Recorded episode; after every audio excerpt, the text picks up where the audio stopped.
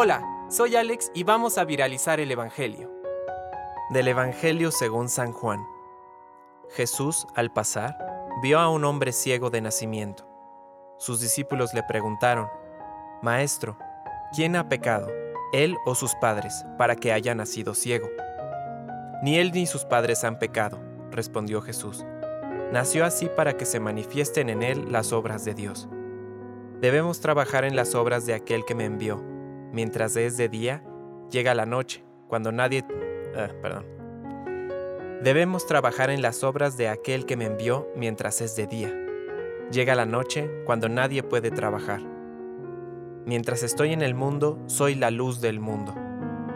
Después dijo esto, escupió en la tierra, hizo barro con la saliva y lo puso sobre los ojos del ciego, diciéndole, Ve a lavarte a la piscina de Siloé, que significa enviado. El ciego fue, se lavó y al regresar ya veía. Los vecinos y los que antes lo habían visto mendigar se preguntaban, ¿no es este el que se sentaba a pedir limosna? Unos opinaban, es el mismo. No, respondían otros, es uno que se le parece. Él decía, soy realmente yo.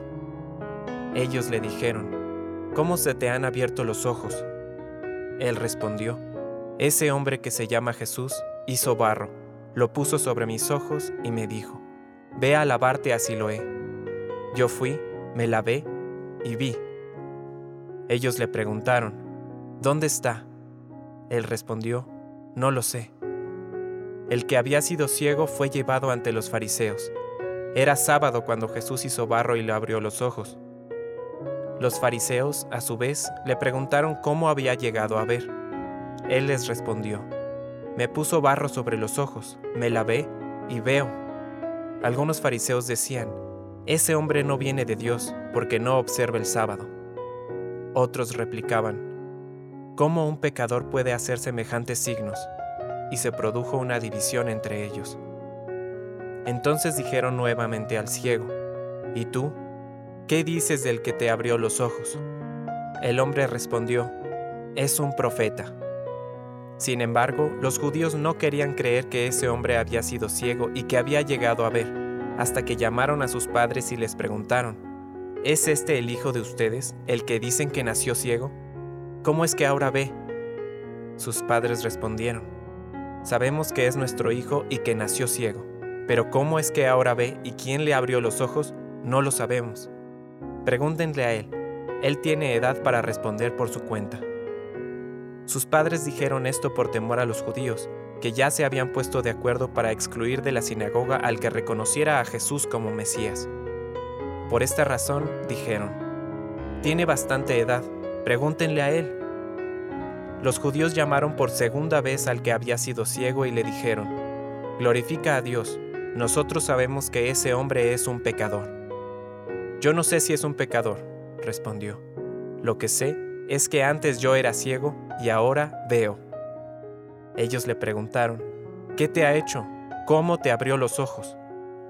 Él les respondió, ya se los dije y ustedes no me han escuchado. ¿Por qué quieren oírlo de nuevo? ¿También ustedes quieren hacerse discípulos suyos? Ellos lo injuriaron y le dijeron, Tú serás discípulo de ese hombre, nosotros somos discípulos de Moisés. Sabemos que Dios habló a Moisés, pero no sabemos de dónde es este. El hombre les respondió, Esto es lo asombroso, que ustedes no sepan de dónde es, a pesar de que me ha abierto los ojos. Sabemos que Dios no escucha a los pecadores, pero sí al que lo honra y cumple su voluntad. Nunca se oyó decir que alguien haya abierto los ojos a un ciego de nacimiento. Si este hombre no viniera de Dios, no podría hacer nada. Ellos le respondieron, Tú naciste lleno de pecado, ¿y quieres darnos lecciones? Y lo echaron. Jesús se enteró de que lo habían echado y al encontrarlo le preguntó, ¿Crees en el Hijo del Hombre? Él respondió, ¿quién es, Señor, para que crea en él? Jesús le dijo, Tú lo has visto, es el que te está hablando. Entonces él exclamó, Creo, Señor, y se postró ante él. Después Jesús agregó, He venido a este mundo para un juicio, para que vean los que no ven y queden ciegos los que ven. Los fariseos que estaban con él oyeron esto y le dijeron, ¿acaso también nosotros somos ciegos? Jesús les respondió, Si ustedes fueran ciegos, no tendrían pecado, pero como dicen, vemos, su pecado permanece. Palabra de Dios. Compártelo, viralicemos juntos el Evangelio.